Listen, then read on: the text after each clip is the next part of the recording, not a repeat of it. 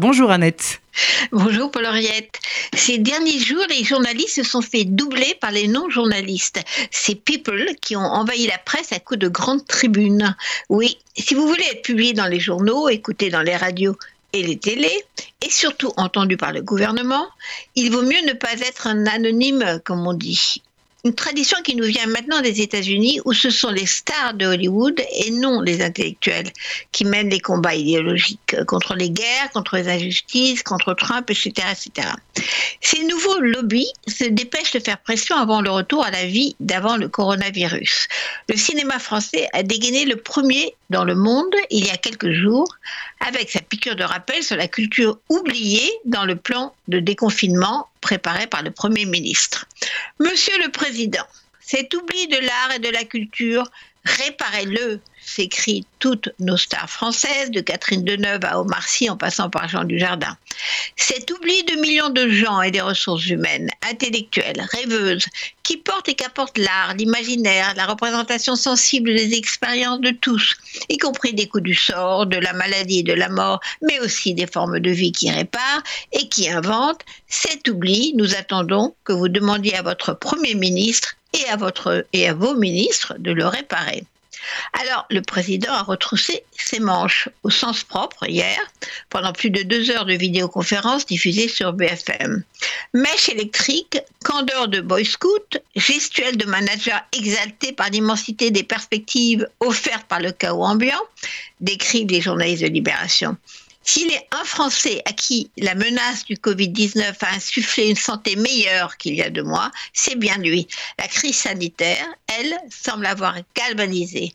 Ainsi, après deux mois de confinement, dont la majorité des Français vont sortir hirsutes, blêmes ou en surcharge, surcharge pondérale à force d'efforts de guerre, de télétravail ou de canapé, le chef de l'État est apparu mercredi au maximum de l'optimisme allé et décontracté, écrit Libération.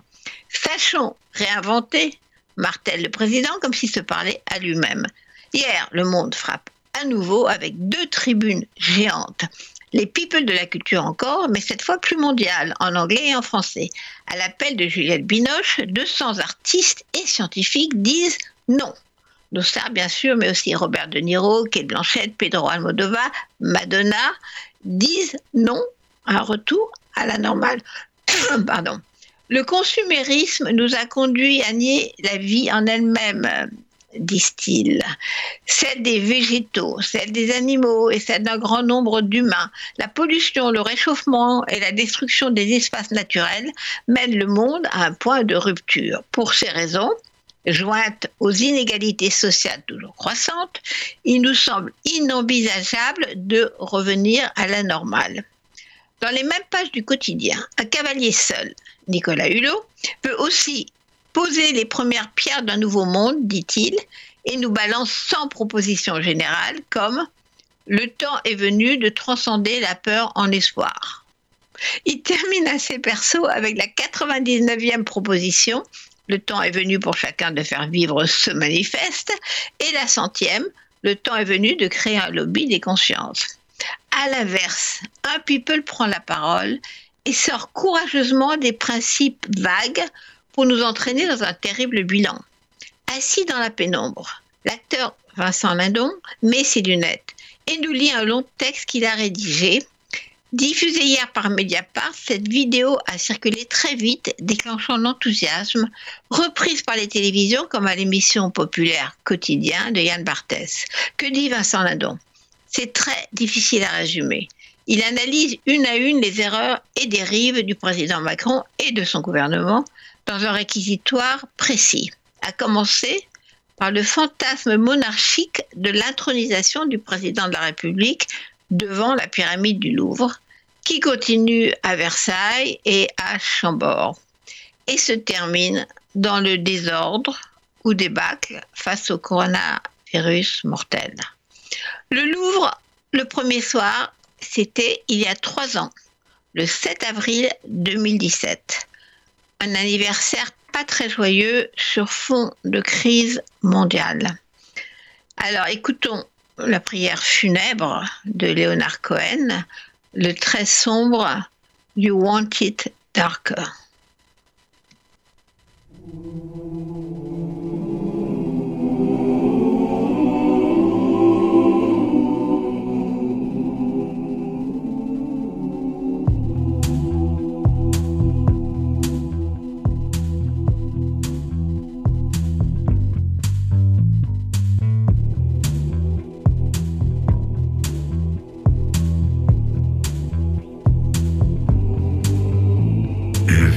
Are the dealer, I'm out of the game. If you are the healer, means I'm broken and lame. If thine is the glory, then mine must be the shame. You want it darker. We kill the flame.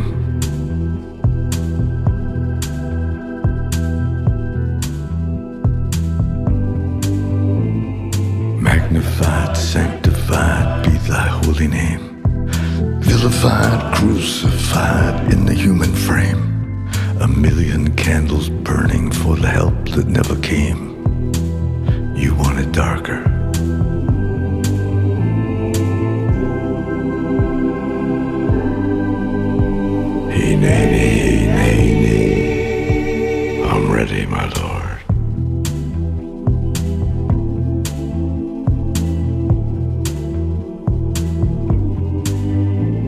There's a lover in the story, but the story's still the same. There's a lullaby for suffering and a paradox to blame. But it's written in the scriptures and it's not some idle claim. You want it darker. We kill the flame.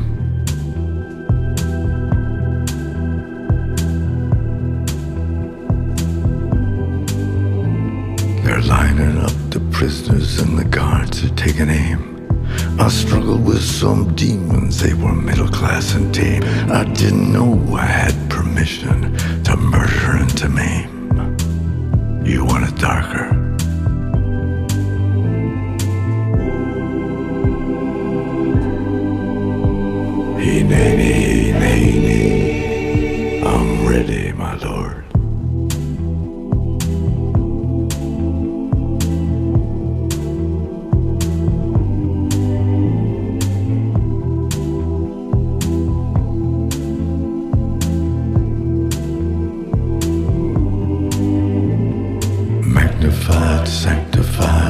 Thy holy name.